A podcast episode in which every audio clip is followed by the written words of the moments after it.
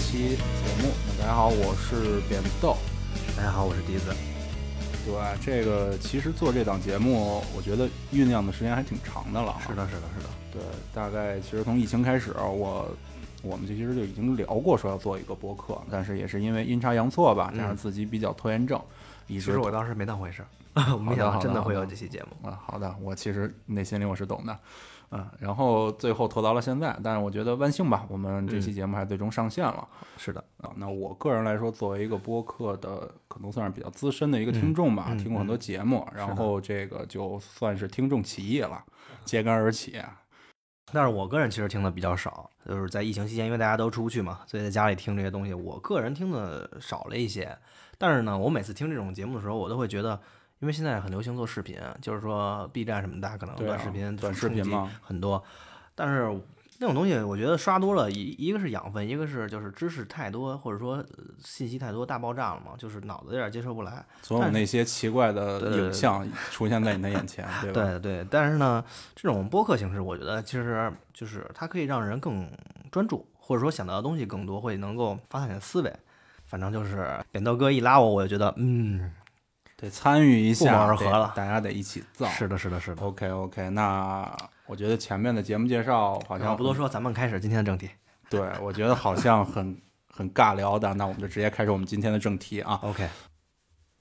那我们这期其实主题还是就是在聊出差、出差狗的那些事儿。嗯，我觉得很巧啊，就是我们原来计划是明天录制的，但因为明是天我要出差，对，我觉就是得那条狗。对，觉得很很临时性的接到通知要求要出差，我觉得那真的很、嗯跟咱们这期节目的内容很契合啊。是的，，是的，就是笛子，我其实是一个怎么说呢，算是一个媒体人，这往大了说，但是我自己其实特别讨厌这样的 title，笛子老师是吧别别？别别别！就我觉得，就是觉得这个名字有点大，其实就是一个搬砖的，我觉得 就是一个很很草根的在一个在人媒体里搬砖的。对对对对，就跟很多人喜欢称自己是互联网民工，其实我从大角度来讲也是互联网民工，只不过你是一个互联网媒体民工，对搬的砖不一样，我搬的这块砖是搬的是媒体这块砖，因为就是我可能因为工作性质的原因，就是出差稍微多一点，但是绝对比不了那种把家当旅店、旅店当家这种住酒店的次数比回家都勤，这个我还做不到。但是酒相对来店是说我多家。对，相相相对相对来说多一点嘛。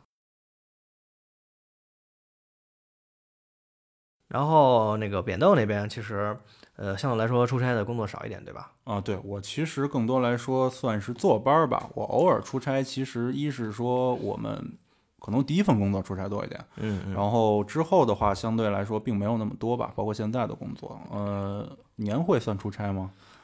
嗯，不是在公司这个这个地方是吗？啊，回对啊，总部到了别的是城市去吗啊，那肯定算呀。啊，那那那就偶尔我吧，大觉得离概开你工作的城一市年三四次、四五次，也就是这个频率，肯定嗯跟笛子没法比。我觉得笛子好像，呃，真的，我看你的朋友圈真的是每个月都在出差确切的说是每周，啊每周要出个几啊，次。尤其现在，现在应对该是展比较多哈，活动比较多。对，活动比较多，就是季节性 的，啊，季节性，对，到日子口了。嗯，年初或年末。笛子这边，因为他自己的工作性质原因吧，这个属于是很有很很有亮点的一个啊工谈作不上，啊 谈。不上。对，我我我觉得有机会的话，真的，我们未来可以做一期聊聊你这个职业。我觉得嗯一般人真的是可能没有没有机会接触到这么深入啊。呃，这个我们卖一关子，就好，好是先不笛子说去是什么，就是对先小出差狗， 对小出差出差狗啊，这 个带引号的，我没有没有人身攻击的意思。这个我觉得咱们先这期不细聊说你具体做什么，那我们嗯其实就聊聊一些出差的经历，啊好好没问题聊一聊我们在出差当中的一些趣闻、好糗事儿吧。那你觉得你这边对你第一次出差还有什么印象吗？呃，大概就是我下到这个行业来的，应该是第一年的年中的时候，就是中间的时候。这时间其实入职没多久就就出差了，嗯。对，但是我们其实是有一个考核期，就是说，因为我们是作为丙方，其实是受到甲方邀请去，我们并不是说去哦作为啊就甲方招作为待。媒体啊，第三方媒体，对对对对对，我这是媒体属性，所以说他怕得罪， 不能让公司老板听到，就是他怕得罪甲方，所以对你有考核。不过年终就去了。啊就很快其实就去了。对对对，因为这个行业它这个出差频率很高，所以我就是年终就被派到过去的。跟表豆就是正好，他其实是我多年的好朋友，但是他其实并不了解我就是做这行之前的事情，我之前最早是程程序员，你听说过哈？那我听说过，听对说后来才转转的行，再就是现在这个进入到现在这个行业，呃从事这个职业，然后所以才出差很多。其实之前我出差很少，就是我对外面的印象还停留在小时候跟家长 出去玩儿那种感觉。其实更多来说是旅游的那种心对态，包括呀看问题啊什么的那对种。对对，啊，第一次可能也相对触头一点。啊嗯，其实第一次刚才我是说提到了嘛，就是比较慌张，然后我觉得就是忐忑。其实怎么说啊，第一次印象深刻嘛，第一次大家都是难忘的。我去的城市是成都，这个城市现在我还是非常热爱的这个城市。就是因为第一次给了成都，是吧？是它的美食真是流连忘返。最逗的就是我到了那边儿，就是其实中间都没发生什么，主要是到了那边落地以后，从机场出来，我本来会以为有人接我，其然后就是因为会有团队安排什么的，啊，就你就相当于在机场就开始傻等，对。后来我等了大概半小时以后，我我我也没有那么久啊，十五分钟左右吧，我觉得事情有点不大对，没有人，然后我就 联系那个相关对接的人，然后说这个不应该有车来接吗？他们说。他们说这个不好意思，你得自己打车去酒店。前期可能对接上还是有没对接好的地方。是，但是实际上从这一次第一次开始，往后的每一次，我从来都没遇到过这种情况。就之后都是车接车对送，对，就是安排得很好，很妥帖，就是基本上有人接你，然后就很容易找到你要去的目的地。只有第一次的时候越慌，他越越碰上这种，还得我去那个，因为当时人生地不熟，那成都我其实之前没去过。哦，那这个其实说实话，像你这样的经历我还真没有过。嗯我第一次出差的时候，大概是在我可能是刚毕业啊，真的是刚毕业第一份工作嗯啊，当时是到了一个北方的某城市吧，它的一个培训学校，呃，去做这个培训。当时你记得是坐的火车，还还是卧铺啊？哇，够条件够艰苦的。对，这个说实话，过去可能也是有点忆苦思甜的劲头。呃，坐卧铺过去的，是绿皮的吗？啊，绿皮倒谈不上，人家那儿好像也有高铁站 啊，啊。我们那第二好次去好像就变那成不是高铁挺了。棒的吗？高铁挺好的。啊，对。当时过去以后吧，那个城市可能在当地算是一个比较偏的一个地方。我们过去以后呢，就入住了当地最豪华的酒店，嗯，一个四星级的欧式风格酒店，怎么听着那么像温泉酒店呀、就是可能也就是没有温泉。我跟你讲，在跟北京这边比，可能就是没有温泉的一个那个温泉温泉我度说假中的是洗浴心。中心那种。然后去了以后呢，我们就培训嘛，白天培训，晚上没事儿，晚上就大概在那个城市里转。嗯然后我们就走在大街上，那个大概时间其实也不是现在啊，的确是有有些年头，很多年以前了。当时我们走在大街上呢，就有那种大姐 姐就过来拉你，问玩会儿嘛。然后我们当时都小年轻啊，刚毕业，我们这我们吓坏了。然后我们说这这大姐不会吧玩玩什么呀？咱们， 我觉得你现在是不会吓坏了的。我直接就跟着走了。嗯，然后这个当时这个你年少无知懵懂，啊，年少无知，然后当时给我们然吓后坏了。然后我们这个，因为我们当时是可能是一个一个组织行为，我们啊当时是有领队的，就嗯是培训还嘛是还是集有体一些行为纪律的嗯啊，就是我们就赶紧躲着走。然后呢，就当时是在那个城市里的主干道，主干道那条大街上，一条大街得被拉了七八回。有点猖獗了。对，就是可能也是以前吧，这个嗯真是我第一次，真的你要说难忘，对吧？这个挺记忆挺深刻的。我我之后再去，反正没别的城市，我就再也没见过。你说有小卡片儿，我倒是见过。我说这当众大街拉人儿这种行为，我还真是第一回。嗯，不过所幸吧，所幸我们当时还年轻，还是年轻，保住了。对，保住 健康了，对。哎，那那个笛子作为一个比较资深的出差狗吧，这边你出差会有什么携带物品上的这种经验可以分享给大家吗？其实就是我觉得最重要，这刚才我就想跟大家分享了，就是最重要的，你一定在证件，你只要比如说坐高铁啊，或者说坐飞机坐什么的，你只要把身份证带了，我觉得其他的都无所谓，因为什么东西都可以买，只有身份证你到时候是买不了的。但是呢，也是一个小 tips 告诉大家，就是机场其实可以开临时证明，如果你真的没带，开临时证明也是可以飞的。啊，那会很麻烦吗？不会，这样马虎的朋友其实挺多的。机场里你会随处可见这种迟到的、没带身份证的。如果你找不到的话，你可以咨询机场的工作人员，他们都会告诉你在哪儿了。这个是真的很重要。如果说你想办这种带这临时身份呃证，啊，临时身份证证明的话，嗯那你其实就必须要早到机场。对你就是就有万事很给自己留出点时间吧。对，有很多人我记得就是坐飞机的时候感觉到有很多人真的是卡着点儿，我就来是，哦你就是那个卡着点儿来的。那是因为我卡着点儿来，不是说我会耽误大家的时间，而是我大概能推算，我就就就因为坐飞机坐的比较多了，对，就会赶出差会的多一些。就是你能够，你家是固定的，你去机场也是固定的，所以你路线摸得很熟。但是我建议大家还是要打出时间的富裕量，赶早不赶晚嘛，因为你不知道什么没有。但是刚才咱们谈到了说带什么东西，对啊，最重要的就是证件，真的这是重中之重，别的你都可以那个现买什么的。当然还有老板安排你的任务，不要忘， 这个最重要，这个就是吧。然后我想问问这个扁豆同学，其实你刚才说的那些那个大大街事件，其实嗯，我呀、有这样的那个经历，但是我我一会儿再说吧。就不一样是在于你跟人走了，那没有没有，那你这样说的，咱们节目播不了。我我不是那样的人，就是最重要的是，我说你有没有什么头疼的事儿？虽然你出差不多，就是你这个经历里有没有让你头疼的？出咱咱就不说那个被拉走这件事情了。最头疼的话，嗯、我觉得其实更多来说是出行吧，就是这个交通工具这边。嗯呃，我个人来说，其实因为我出差没有去过特别远的地方，那我可能也都是在国内啊，也最多就是南北方向的这个出差，嗯最远其实也就是广广州啊、佛山啊啊这边，珠海这边，近一点的可能就是上海。嗯呃周边江浙一带。那这边我其实最头疼的就是这个出行的方式。嗯那因为在北京嘛，现在有两个机场了。那以前的话就是有一个首都机场，那现在新的有一个大型机场。嗯但是我家的位置其实距离这两个机场都不是很近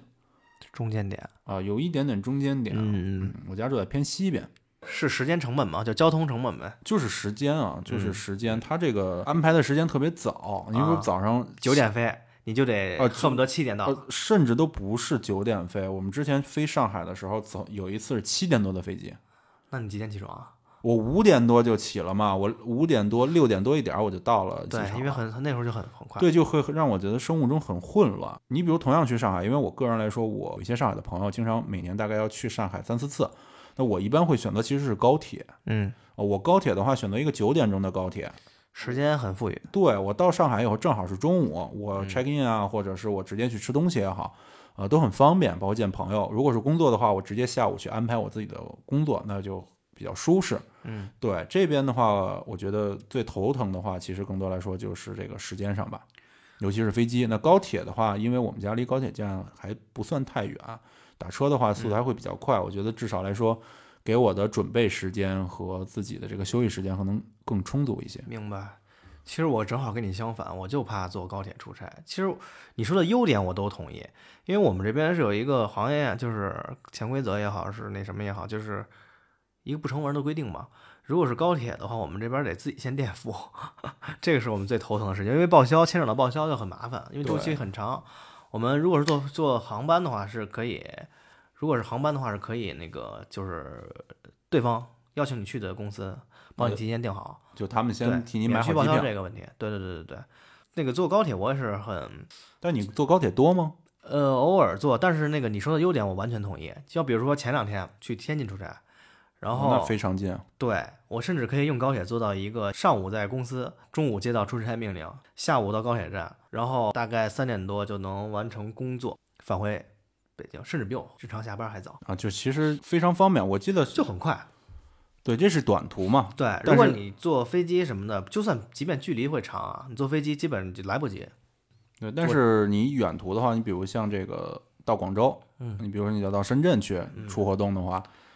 其实坐高铁就会非常痛苦了。对，就因为太远了，它高铁它它它不可能全程的加速，而且它不是直达的。但是高铁的舒适度很好，高铁你即便买最便宜的票，它的坐姿啊和空间都很舒适。这飞机就不是了，对，飞机相对来说呃尺寸稍微小一点吧，可能也看机型。对，主要是看机型。我现我常常会把飞机形成形容成一个晚高峰或早高峰的时段，就是它乘坐的这个人数就拥挤状态，特别像早上起来上班的时候坐地铁那种拥挤的感觉，人与人之间距离非常很小，因为很多客机都呃航司会买很小的客机飞支线，当然跟距离有关系啊，跟机型有关系。有的客机就是窄体的那种，就非常的座与座的的距离很近。我只是经济舱，我不配坐商务舱和头等舱。然后不哦那给个报是吧？对对对对，因为成本太高了嘛。我还是一个比较，所以我刚才说我比较初级入门的出差狗。然后座座椅是很挤、很头疼的、很累的，尤尤其像咱们在北京这个城市，如果往南飞，可以画一个半径，画一个圆，去到嗯长江以南，比如说沿海那些城市，呃，无论是广州，或者您刚才提到广州，或者是海南什么这些城市，你就会觉得比出国都要远，坐飞机的时间就如同出国了，这就四个小时以上。坐在一个狭小密闭的空间，像扁豆同学是身高很高的嘛，一哦一九零是吧？一九零的身高，你就会觉得，哎，如坐针毡，太挤太累了。所以我你知道我的解决办法是什么吗？是什么呢？就我每次坐飞机，因为我到机场说实话要起很早，嗯所以我一般上飞机就开始睡觉。那么我宅你也能睡着吗？呃，我一般选座位的话都是在靠窗户的位置，然后我直接靠在那里。我因为我不是不太上厕所，然那后啊我也太羡慕你的睡眠能力了，说睡就睡啊。呃说睡就睡，一 直睡到睡到降落。啊，那其实也不是说在经济舱里没有好座位，其实就是经济舱第一排，就是在印尼通道那一排的那个座位，其实是相对来说宽敞一点。像您这样的大长腿是可以伸开的，但是它很多座位都给锁住了。这是因为每个航司有自己的不同的会员、会员制、会员等级，总体可以分为，这是另外一个话题了，就总体是可以分为，呃，两大联盟，一个是天河联盟，一个是星空联盟，就是这是两个航司，这是世界范围内画的，像我常坐的国航为主的就是星空联盟 （Star Airline）、哎 Star Airlines。这个联盟呢，它就会让你积积攒它的会员里程什么的，然后通过不同的里程分等级，有铁牌选手就是普卡，嗯，这个任何同学都可以注册，就是可以在积积累自己的里程。我建议大家都可以注册一个，因为你如果你老坐飞机的话，其实还是有一定用处的。一会儿我们再说有什么用啊，就是说我先给大家科普一下这个等级吧，就是听过的朋友就可以当我没说， 就是铁牌选手、银卡、金卡、白金卡，然后中式白金卡，还有一个什么。反正比白金卡还有一个更高的吧，中比中白还中式白金卡还有更高的一个等级，贵族中的贵族，对对对，就是那儿那是每年那个里程根据每个航司不一样，是非常非常夸张的，真的你都不能想象，那个叫顶级的出差，都不叫搞出差之神吧？我觉得一年飞可能飞我一辈子的里程， 有每那周都跑一趟纽约。那种的朋友就可以选择那些被锁住的卡，根据等级一级一级来。那笛子，我印象里其实就像你刚才介绍的一样，就是你坐飞机多一点，嗯但是你怎么去处理这个时间呢？因为你刚才提到说你自己很多时候是压点儿才到的，对，我觉得大家不不要学习我这个这个做法，我不推荐，是因为我那你不太懒了。你不会觉得说去机场的这个路上的时间很不可控吗？对，确实是这个问题，确实有。我觉得如果你想可控的话，以我所在的这个城市北京为例的话，就是选择公共交通，比如说地铁，在搭乘快轨这种东西，基本时间是固定的，基本上是不会有什么特别大的起伏。如果你是打车或者是乘坐大巴那种汽车类的，就容易堵车什么的，不可控。但是你坐这种城市交通、轨道交通是完完全可以把控的。我不排除地铁也有瘫痪的时候，但是几率很少，所以我让大家不要模仿我这个行为。那你比如说你在出差的时候，你一般会怎么安排你的这个行程啊？除了工作之余吧，反正因为我知道你挺爱吃的，对，这个身上的肉都是靠自己实力长起来的。我是觉得出差吃饭其实一般都是工作餐，工作餐就是呃那个公司会给你订那个酒店的自助餐，以自助餐为主。我把它称作是工作套，就是工作套餐。当然也有少数是在飞机上吃的，那个飞机上的饭我不得不吐槽一下，最近我坐的飞机就觉得航食真的是减配太多了，太难吃了， 就是一经常给你一种半生不熟的感觉。你看这个坐高铁就有优势啊！现在坐高铁可以每站叫外卖。听说了，我听说了。这这以后我可能要建议建议这个，别让我自己在店前坐高铁了。我以后保证天天坐高铁。 就是，呃，酒店自助餐，我其实我吃的挺多，因为我每次住的酒店都还不错。这个不是凡尔赛啊，就是可能工作性质，他们觉得邀请嘛，让你甲方邀请的时候，还是希望你能有一个好印象。就至少要有一个档次性对哈。条条件比较好那个。然后这些自助餐其实我觉得就是有的几个酒店，因为现在酒店也分系列，这个其实就是派系啊。这个我如果大家感兴趣，大家可以哪天咱们单聊，跟大家对单我单觉得单有做一一，期，咱们可以未来这都专是门这衣食衣食住行吧，我对觉得都看可大以家的做需求吧，看大家的想法，嗯，可所以希望大家多多给我们留言啊，宝宝贵的意见，给我们指出我们的不足，或者说想听什么都可以留言告诉我，我们只要知道的都可以跟大家聊一聊。然后我接着说这个酒店那个套餐的问题，嗯这个自助餐吧，其实它分两种，一种是那种就是大家在大众点评里看的那种自助餐，就是这种食材比较好的；一种就是给我们这种出差狗的，就是它是房间和自助餐就是这种餐食是绑定的，就菜色比较少。我曾经见过最有意思的就是我有一次出差，我不说是哪个酒店了，但是是在海南，嗯，也是五星级酒店，它至少标的是这样。它的自助餐你看会有十十五道左右，但其实是它每五道都是重复的，一共重复了三遍，一共有十五道。然后这五道菜里还有一道是米饭，我还蛮有期待，因为我我从餐厅一入进入口我就看哇，今天菜色还挺丰富，十五个那种类似于大学食堂那种碟子碗儿还挺多，对，就是就应该种类很很多，至少不不说食物品质如何，至少要选择很多。但但当我就是非常高兴的端着盘子冲上去了，对结果发现当我看到了三遍米饭的时候， 我就会觉得我靠，好吧，人家可能觉得是意思是说你要一边拿一边吃，可对，可哦能是啊万一你不够呢？对，万一你还想再拿第一遍，你就不用翻回去了。我觉得他可能是出于这个人性化考虑吧，啊、然后这是比较有意思。再有就是，呃，我想起就刚才你提问提到第一次出差的时候，就是成都，这真是个美食之都。我相信就扁豆对成都也是有，也是热爱有加哈。这个城市真的是魅力之都，就是川菜嘛，风行风靡全国。呃，我我有好几次去那边出差都是脱团了，带引号脱团，就是 没有吃那个酒店套餐，然后直接从跑出去就去约大家或者约当地的朋友去吃火锅什么的，就吃是川活菜动结束之后直接就对自行安排。有时候我都等不到活动的小时数，就是可能我第一天到达没有活动的时候我就去，因为那个美食真的难以抗拒。虽然虽然之后大家都知道会上火，但但是忍不住，嘴管不住，真的管不住，这个比什么都重要。我觉得还是吃民以食为天。然后我就觉得它的成都跟重庆又不大一样，虽然离得近啊，因为我重庆也很少很多去出，哎，对这个其实我觉得没有去过的人，可能他并不会对有一个很明确的认他为什识，么都就是川菜？对，就是成都菜和重庆菜真的是两个风格。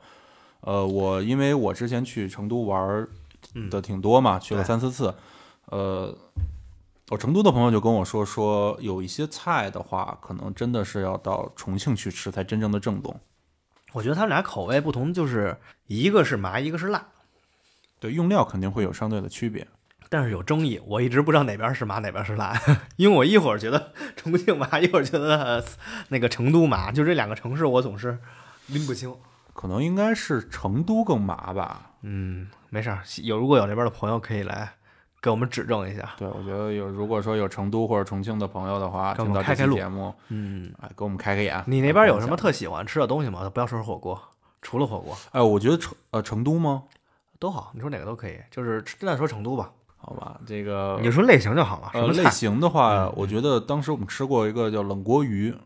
哇，哦，没有我我我真的是觉我得，没吃过。呃，冷锅是这个四川菜里边的一个特色吧，呃，包括说串串啊什么的都有冷锅的。然后我们当时吃一个冷锅鱼，我真的是让我觉得，因为咱们北京人嘛，北方人可能吃，尤其是北京菜的基础菜是鲁菜，那我们对可能更多来说没有吃过那个东西。我我觉得我白去了，我去这么多回，我没吃过冷锅鱼。那你真的是我跟你我想知说道冷锅鱼，它你说那冷锅鱼是哪种啊？就是说是不开火吗？啊，不是，那不开火不就没那，怎么冷、啊？它不就是生的吗？啊？冷锅是一种做法啊，这个我觉得是不是就跟冷锅串串似的呀？呃对哦，那我知道了，那我那我去，那我没白去，我去过了。啊，那那你可能没吃过冷锅鱼，对，那就是换了食材的嘛。你这一说我就明白了。我还说冷锅，我真的很天真的以为你说这这是这是，因为我你吃凉过锅冰煮羊吗？啊，我吃过那个，对，我扯远了，那个是内蒙那那蒙、啊内蒙古的嗯自治区的那个美美食。对，我以为你说是那意思，把那个鱼放冰块里呢。我觉得其实出每次出差去找找美当地的美食，还是一个很有乐趣。我觉得是我人生中的必须的一道。一对，一可能是一个调节你出差这种有一些压抑的这种情绪吧方式。对对，尤其是到一些美食比较丰富的地区，比如江浙一带，然后去吃一点苏州菜啊、本帮菜啊，吃一点这个杭州菜啊什么的，我觉得真的挺换换口的。嗯说那实边话那边那边其实就派菜系就特别多了，哎，对，就好吃的东西真的但太是多我了。但是我不是开地图炮，我还是更喜欢 四川美食。真的，我我这人比较刺激，喜欢，因为我以前是不吃辣的，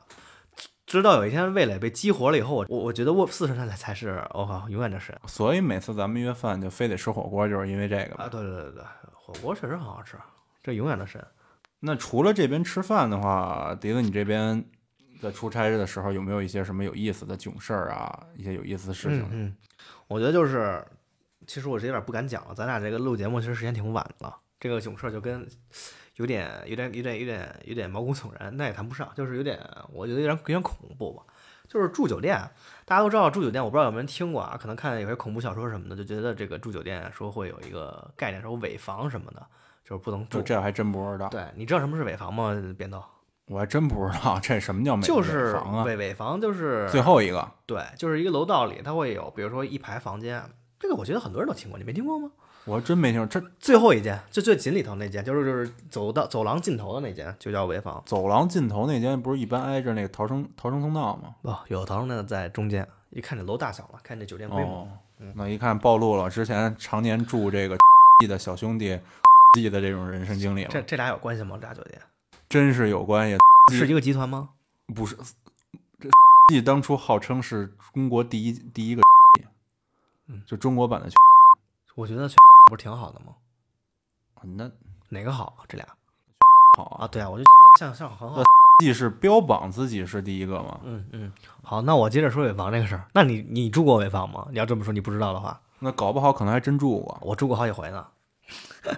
当时我没那么多讲究，就是我我初来乍到那会儿，就就是很早早期出差的时候住过。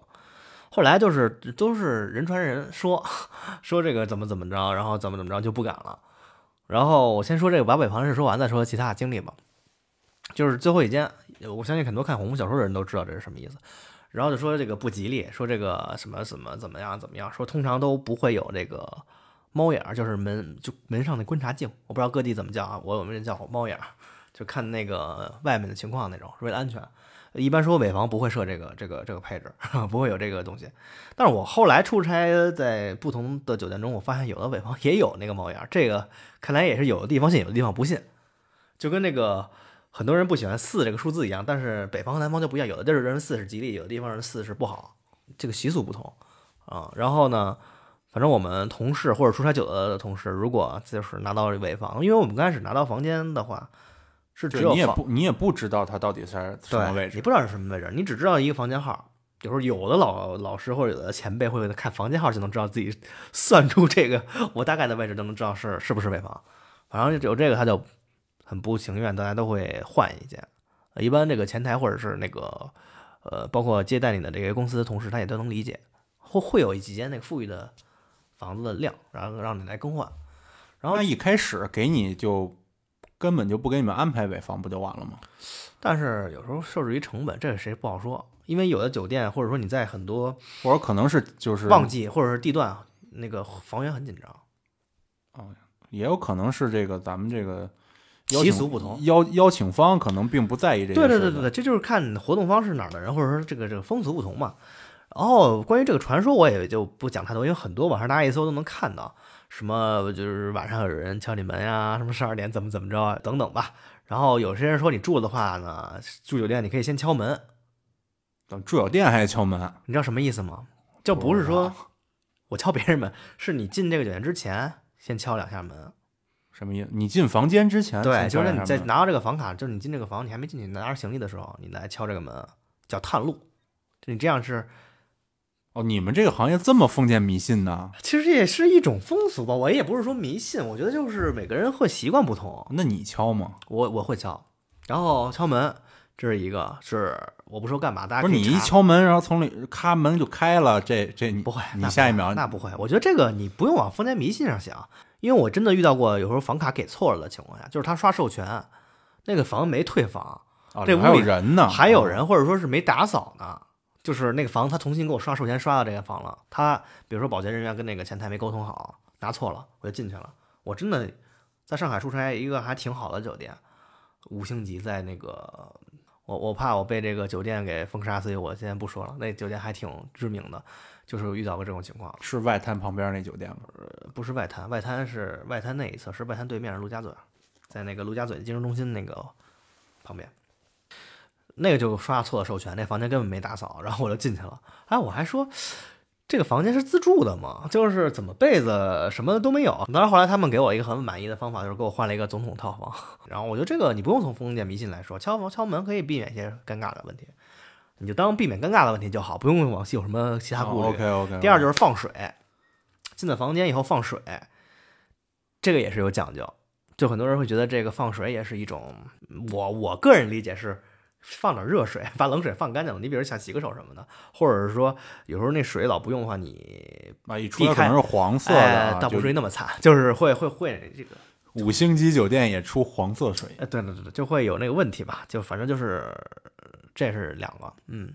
对，其实说到出差，我发现真的是大家出差去干什么都有。就有一个做审计的朋友，那个呃之前学车的时候认识的，他我们俩闲聊嘛，闲聊的时候他就说说他之前去审计那种奇奇怪怪的东西，就出差跑到啊南方吧，然后去一个养猪场，他就数猪，他每天的工作就是数猪。然后每天呢，这一只猪一只猪从面前过，他就一个一个数，人家属羊，他属猪，对，然后还经常数错，你知道吧？ 就他自己就觉得自己非常的非常的蠢，你知道吗？然后，但是有一回数猪，后来呢，有一回他去在山东那边儿，在山东那边儿他是去审计，呃，一艘船上的这个货物，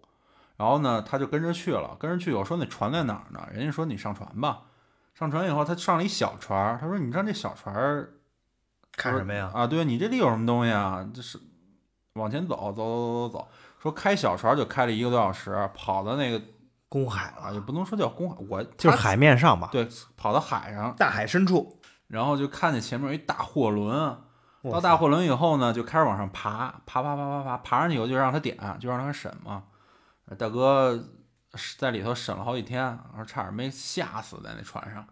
为什么呀？我说你想想，那船上也没人，哦，就是因为就没有人空旷下，我以为幽灵船呢下的。啊，没有，就是他和他俩同一个同事俩人儿在那儿审这些东西，做统计吧。嗯觉得当时人家给他扔公海里头都没事儿，他们也不敢瞎填，就怕查出对，。就怕查出问题来，觉得一被查出问题来，是不是自己就性命不保了？说最后直到是两只脚踩到陆地上的时候，才最后心里才沉下来这颗心。才放下来。对，真的就是，哎呀，我发现这个出差狗们各有各的惨呀、是是是，就特别特别惨。都是为了讨生活。突然想起一故事来，就有一大哥，这个大哥呢，什么时候的事儿呢？那还有介绍信的时候的事儿，就时间比较早。他有一次跑到南方去收账，但是当时呢，那个款项是以现金的形式给的，给了以后，当时就坐火车回北京嗯，啊。那个年代嘛，反正有没火有支车付宝？啊，对火火车上比较乱，然后就是贼特别多。我知道。然后当时他就想说，这茬儿我怎么把钱能安全的带回来？嗯嗯，他最后想了一辙，他买了一杯子，买一茶杯，就比较深、比较大的一茶杯。他把那个钱啊叠好了，放在茶杯最底下，然后他找了一塑料布，啊，找了点、哦怕湿了那钱啊，，对，把它给包的倍儿好。搁最底下以后呢，他抓了一把茶叶，抓了一把放在茶钱上。啊，放在墙上，然后沏，他就不断的蓄水，不断的喝，嗯，他当时就背了一小包，背了一小包呢，往那儿一待，反正就喝茶就续茶，嗯，晚上睡觉，嗯，卧铺嘛，硬卧，睡觉的时候他就感觉有人在翻他那包。我那个年代好像就是好像是说，据说就是这么嚣张嗯这么明目张胆。啊，就很明目张胆翻他包，俩人，感然后谢现在和谐社会，哎，得感谢和谐社会吧。然后下了火车以后包里东西全丢了，啊，没有东西一点没丢，因为没钱呀，哎呀没钱呀、人家他翻就钱没东西啊没，值钱东西就不啊要了。他就走，嗯走了以后，突然后头有俩人拍他肩膀，说：“哥们儿，你先别走。”然后呢，他的意思是说很害怕嘛，因为觉得是啊那两个人你他自己出出这趟啊，对自己出的这个差。其实后来的话，按理说应该有一个叫保卫员吧，保保卫科的，拿这么保多卫钱，干事应该跟着他一的块儿。嗯对，，但是他那次他就是他自己，嗯，他自己呢，人家拍他，他挺害怕，他就说那个到站了，下车了，他就是下车在在站里北京站里边有人拍他，到哦到地儿了，然后对，有人堵他哦，说那哥们儿你别走，嗯，害跟你怕。跟你聊两句，他就意思是很害怕，他想跑，嗯，你看，人家就是说你这个嗯别先别跑，嗯哎，你别跑，我们呢就是想问你个事儿，嗯，你到底把钱放哪儿了？我们我们也不抢你，你就告诉我们，我们这贼不走空，我们这第一回折在你这儿了，我们真没弄明白你把钱放哪儿了，他等于上车之前，这俩贼啊就就已盯经盯上了了，知道他有钱，就是看那劲头儿，因为你有钱，你人就会稍微紧张一些嘛。会不会是内部啊，这个没有，这个没有。哦，然后呢，人家就据说就是当打野的，啊，就常年跑那条线儿，好吧？说你到底放哪儿，哥们儿，你告诉我。死个明白行。啊，你我们也不抢你，你告诉我一清嗯楚，你就走。我们这以后，我们就待会儿上车就回去了天啊，这个贼还挺上进啊。对，就是突然想，就说你说出差这真的是，我前两天那大哥给我讲然这个后呢故事，然后没什么然后，他就告诉人家了，告诉人家以后呢，他就放他走走啊，就让他走了，人家就可能就回去接着作案去了。天哪，应该报警。其实说实话，我觉得这事儿想想挺可怕的啊。迪得你就想一想啊，你走在机场，你下了飞机还没过安检呢，出来的时候，突然后头有人拍你说那个哥们儿，你那电脑放哪儿了？我我现在听着都有点害怕，就我觉得这事儿就是，我只能说感谢现在时代好，对，我觉得其实提到这个我故事真，从来没遇到过啊这么凶险的。今天提到这个故事，也是希望大家能觉得，虽然咱们在这个社会其实是非常和谐安定生活和谐的，嗯但是我觉得大家在出差，尤其在这种加点小心，突然想起我有一次特别头疼的一个经历，这可能是我觉得我人生第一次那么赶了的一次出差吧。嗯，就是我回程，是我们当时在上海做活动，那做一个活动之后回来，我跟另外一个同事，嗯我们是从虹桥的火车站坐高铁回北京。嗯，当时赶时间嘛，这个因为我们那个同事性子比较温一你着点，急，你着急了是吧？对我有点着急，因为时间上的确着急。我们到高铁站的时候，我们打车过去的，到高铁站的时候，算上安检就只剩下四分钟了。这个时候我们还在虹桥那个高铁站的一层，还没进去呢，对，还没进去，还没排，还没排队呢。然后我就开始跑，然后我的那个同事呢就不慌不忙那就可能是觉得时间也真是赶不上了，我们可能要，give up，对我们要换换换一个班次回来了，嗯，然后我们就我就疯狂的往里头跑，然后等我跑到的时候，我就发现这个同事没有了，消失了，没跟上。呃对他没有跟上我，然后据他自己说的就是你上车，他他没上去啊？啊，并不是说没有上去，就是我们到那个闸机那儿，就是排队的那儿，呃，我开始排队了，他那时候还刚刚开开始安检，就是实际上我据他说吧，我是一下车，我看了一眼表，大步流星就开始撩对，起来，冲他大喊一声：“我没有吃到了。”然后我就死就死两撒丫子就跑。对两秒钟以后，他说我这人就消失了。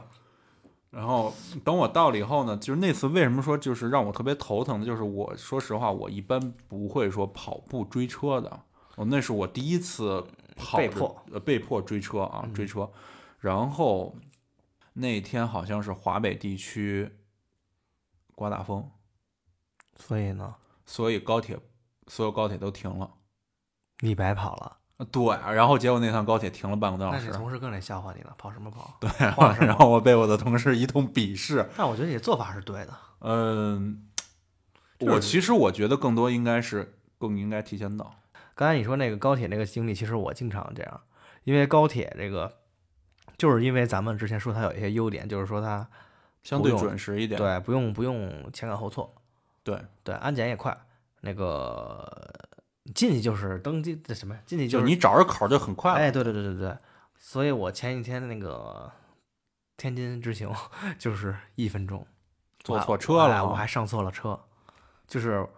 本来就跟你一样，比你四分钟对吗？我剩我到那时候就剩四一分钟了，我还没取票呢，我票、啊但是拿着身份证可以直接进了，但是我要拿票报销，所以我必须哦取好票，尴尬。所以我必须取票，我冲进去，安检恰好一个人没有，我直接进去了。还老天还是对我不薄，但是我下次发誓，我一定要提前半小时。我对自己说，我下次一定要提前。我对，再但其实我觉得这个优点在于是它的这个准准确性吧。对这个高铁它的准一个是不耽误你准，点非常准点，它不太耽误你自对己的原原定行程。但是飞机就不一样，我记得我有一次坐飞机坐吉祥嘛，嗯，呃，当时应该是一个廉价航空，共，呃，也呃，对，其实就是廉价，就是对应该是共享，我不清楚它到底是哪个航司的共享了啊。呃当时也是共享了一个航呃吉祥的这个航班号，嗯，我们在那里滞留，那我其实第一次滞留，呃，就是飞机晚点，嗯、我也是唯一一次，嗯，八个小时。我靠，太恐怖了吧？我当时是是天气原因吗？呃对，啊，然后我们当时是走这个，我的时间起飞时间应该大概在八点左右，嗯，我一直到了下午六点多，才起飞。嗯我中间一直就所有人都在机场等着嘛，都在机场等着，然后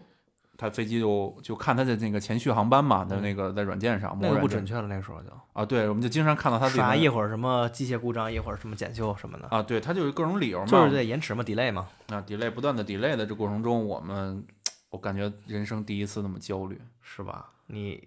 欢迎许那欢迎扁豆同学来我们这个行业，啊，我我不行，我觉得接受不了，我因为们八小时等待不算什么，最可怕的就是跟你说能飞了，上去以后等八小时下来了，告诉你不能飞了，等你准备已经在这个城市滞留一晚上，他就告诉你可以飞了。啊，对，就是我觉得其啊实这种事情太不稳定了，就是我觉得这种事对情和你旅游的时候，自己旅行心出态行不的时候，对你的心态会觉得很崩，因为你的涉及到你的直接的工作嘛。但其实还好吧，你晚了是因为交通的原因，不会有人责怪你吧？我觉得可能更多来说，你这个工作性质不一样。啊，对，咱迪们斯呃这边的对工作性质其实更多来说是媒体层面的，你作为这个受邀方的话，一般来说大家不会说对你们很苛刻。那我们这种可能出差，作为不管是乙方也好，甲方也好，那我们这边的是有一个对比较严格的一个时间客表户的是不听你解释的，虽然是非人为不可抗拒的原因，但是你控制不了，所以对说你选择高铁，对吧？对我可能更多来说选择高铁，然后可能也跟距离有关系。你的打击半径都都都高铁比较最方便。对我去上海，嗯，我去上海很多的，我一般都是高铁，嗯，呃，只有很极个别一次两次坐的飞机，这个还是因为当时的航班价格可能要比高铁票要便宜很多的情况对，下，这个时候经常发生。对，然后您像去刚才咱们提到这个成都，呃，我去成都其实我还不坐飞机，我每次都是坐卧铺。我记得特别清楚，那得就多是长时间啊？反正得过一晚上。我记得比较清楚是晚上两点半过华山，华山站有一站，我每次在华山站我都会醒，五岳之首吗？是泰山，华山是是华山。去成都嘛，走山西、陕西我说五岳之首是华山还是还是泰山来着？啊，是泰山，泰山对吧？风扇嘛。嗯，我记得比较清楚，就是坐火车过去，因为我其实出游的话，如果不是出差，只是出游的话，我更多愿意去选择有我朋友的地方。对，时间也富裕。对我这边跟他确定好时间之后，基本上咱们国家现在这个火车铁路网吧，很发达了。这准点率还是比较高的。对，其实我觉得比飞机高。它毕竟是轨道交通，它不用受天气影响，几乎啊，我是说对几对乎，对嗯。但是我可能工作性质原因，就即便是我自己出游，比如说找朋友干嘛，我也喜欢坐飞机更。嗯，更可多一能点可能方便一点。对，在没有那种特殊天气原因的时候，飞机会更快，但是确实不舒服。因为我也比较过，就是去同样一个城市，比如说去上海也好，就是坐飞机或者坐高铁，不同的交通方式嘛。我觉得去上海，这您也很熟，因为您经常去。这个距离，我觉得坐高铁，它它要站站停，它至少会在进行很多个站。就是坐高铁的话，你六至小时少要吧浪费整整一上午的时间嗯在这个事情上。你对坐飞机的话，如果坐七点的飞机，你可能到上海正好九点、十点，你就可以开始你正常的行程对了。你这一天就还保留下来了，几乎就是辛苦一下对自己。对对对，对，对因为你实际就是这么说吧，你坐飞机的时间其实跟你坐高铁的时间，我认为是一样的。为什么呢？就是高铁的整个从开到到到停止到进站到你的目的地，可能一共六个小时。你坐飞机加你早提前起床去机场，这个路上还要等等这些时间，加上飞机本身的这个飞行的行程也是六小时。你哎，说到这个嗯，去机场这事儿，嗯你这边有什么一个经验分享一下吗？就是一般我会选择轨道交通，就是这个会。但是如果太早呢？对，那比如早班机，它那个轨道交通还没有对对那对个开始，那个那个那我就可能只能打车了。打车的话，这个其实我想跟大家分享一点，就是什么？我曾经被人放过鸽子， 就是他答应说来，但是呢，后来他把对单取消了。对我就是怕他第二天我临时打车，那凌晨的时候很难打，车也比较少。我说我提前约一个车吧，结果约完了以后，我第二天就说，我觉得我就想稳稳的，这次我肯定没有问题。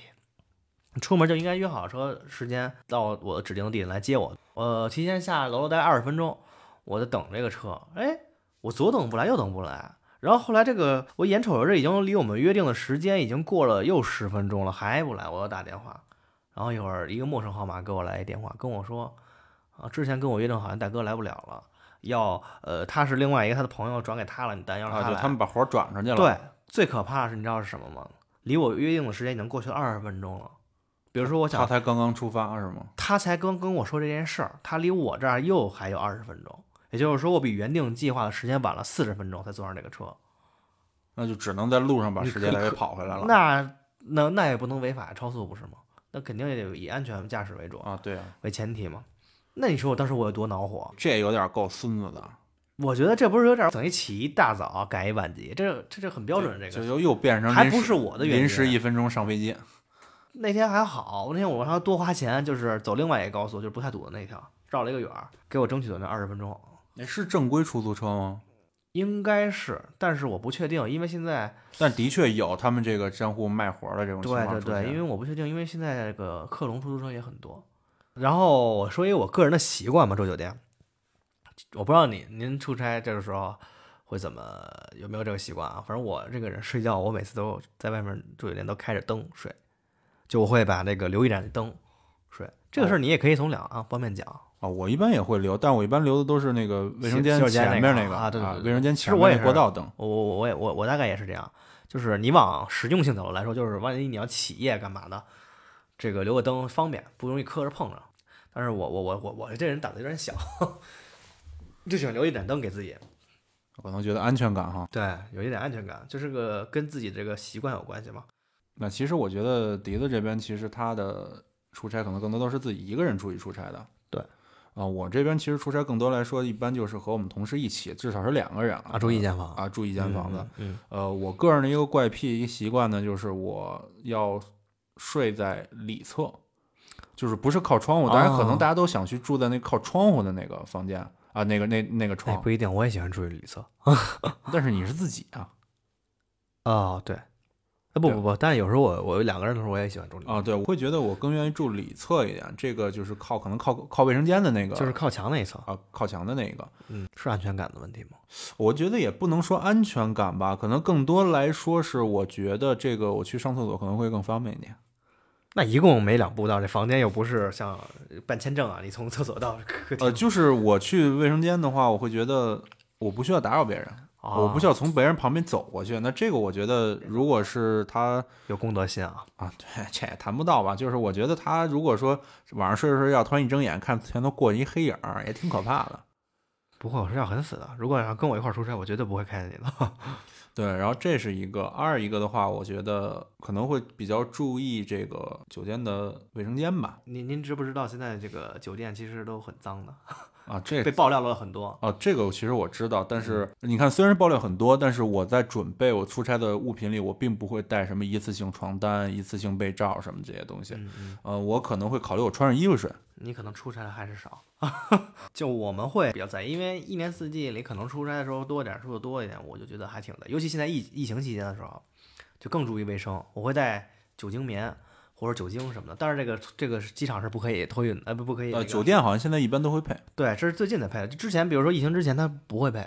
我会带一些那个湿巾什么的。那个就如果不能上飞机的话，可以大家可以去超市里买嘛。就是因为呃现落在地之后哈，对，因为这个现在五星级酒店也好，或者是各个酒店也好，被爆出的这种不更换床单呀，或者是用就这个问题，就想想我都觉得有点恶心。因为我们，因为我明天就要就要出差，你想想，我就要住酒店，就会觉得，嗯就我心我这个人心里其实是有一点点洁癖的。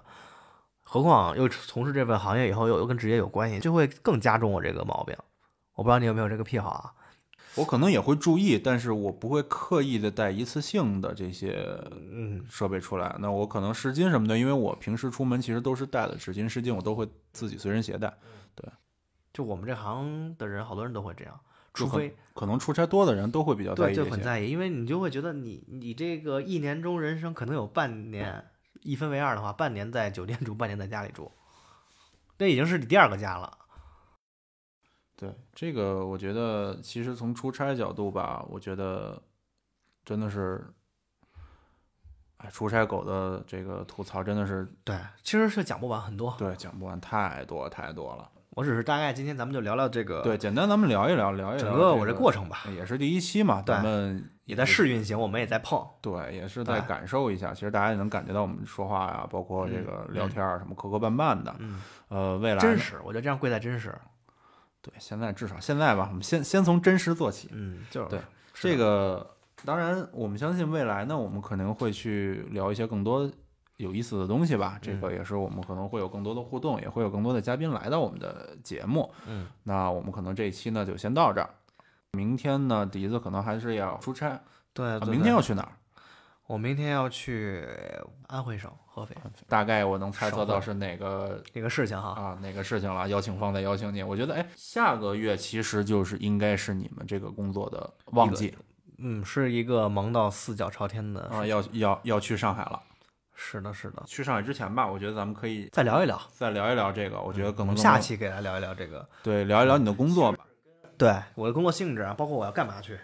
还有相关的很多事情。对你今天这一听，真的是不能说充满神秘感吧，就让人容易匪夷所思、就胡思会乱会想会。有一些想法，对对对对对对。对，天天在出差开房的一个男人。哎，你要这大么家说，大家请记住，笛子老师谁爱开房的男人？一个爱开房的男不人，是爱开，我是被动啊，人家开好等我好吗？就总是经常被人开房的男人。 那 OK，那我们这这期期就就先到这儿。好好好， OK，那大家再见，各位下期见晚吧安，拜拜。拜拜拜拜。其实我不是这么干的一个人，因为他这个开场给我搞的。哦，是不是有点严肃？对，刚才我叫叫错了名字，不好意思，重新来吧。还要重新来着。嗯大家好，我是扁豆，啊，大家好，我是笛子。不叫错名了吗。笛子啊，不是，刚才哦哦，我操！我明白明白， 我哎，我都没反应，能没？我都没反应。